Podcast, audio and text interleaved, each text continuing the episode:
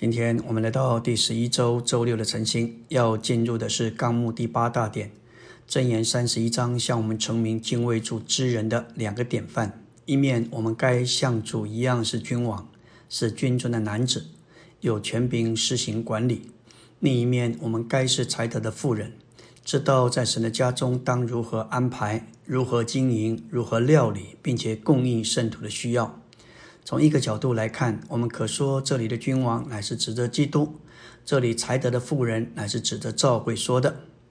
在箴言三十一章三到九节说到掌权的君王，他不饮酒，为人生烟，秉持公理，这样的人才能掌权。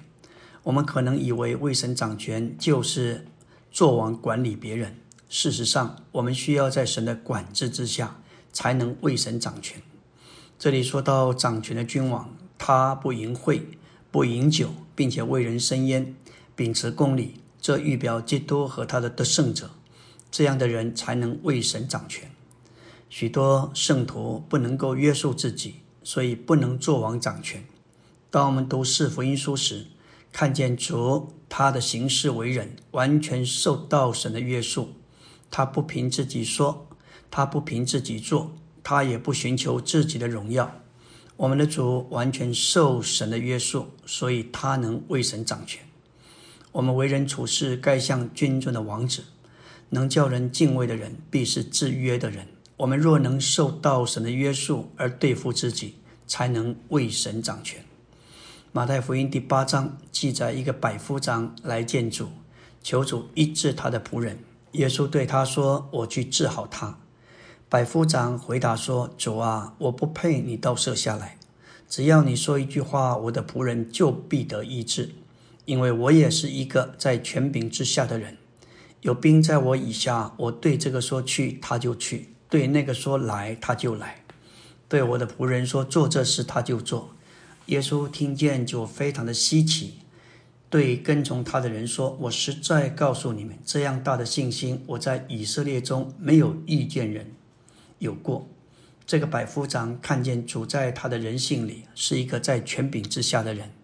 什么时候我们服在神的权柄之下，我们就有权柄，我们就能够为神掌权。在治理百姓的事上，王首先要受到神的话教导、管制、规律，并且受到支配。这对于教会中的长老们来说，原则也是一样。生命记十七章十八节说到。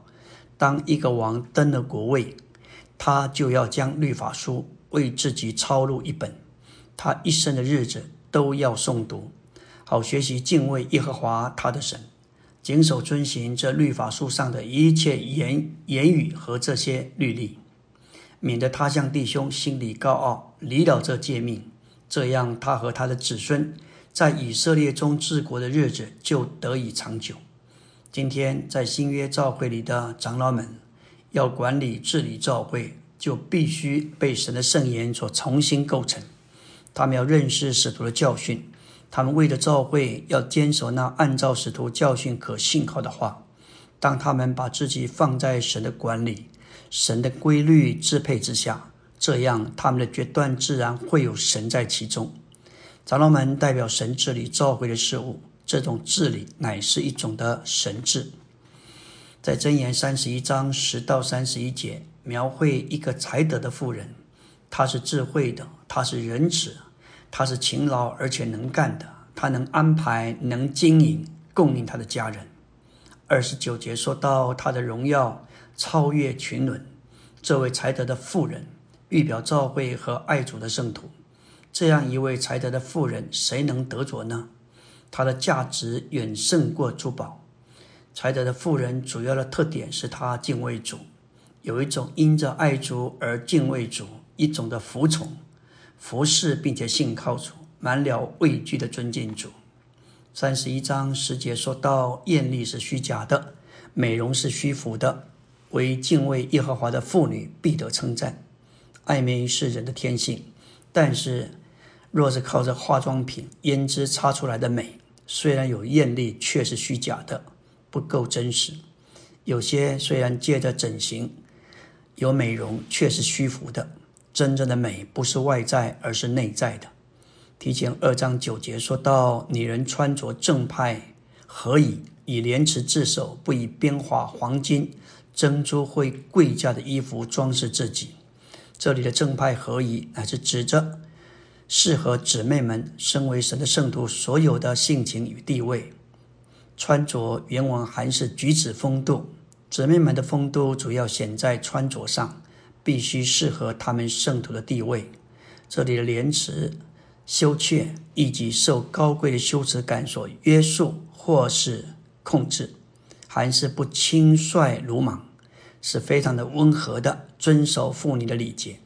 在教会中，姊妹们该以廉耻自守这两种美德做他们的风度装饰自己。这样才德又精明的妇人是从主来的，是她丈夫的冠冕。她的儿女和丈夫起来称赞她有福。她的丈夫称赞她说她超过众人。一位姊妹能让做丈夫的、做儿女的一致称赞她，她在家中必是活出基督，过一种神人生活。感谢主，箴言三十一章这两个典范，表征我们一面要像君王。另一面要像才德的富人，在得胜方面，我们要像君王；在爱主方面，我们需要像才德的富人。我们若能如此，在主面前就有价值和荣耀。阿门。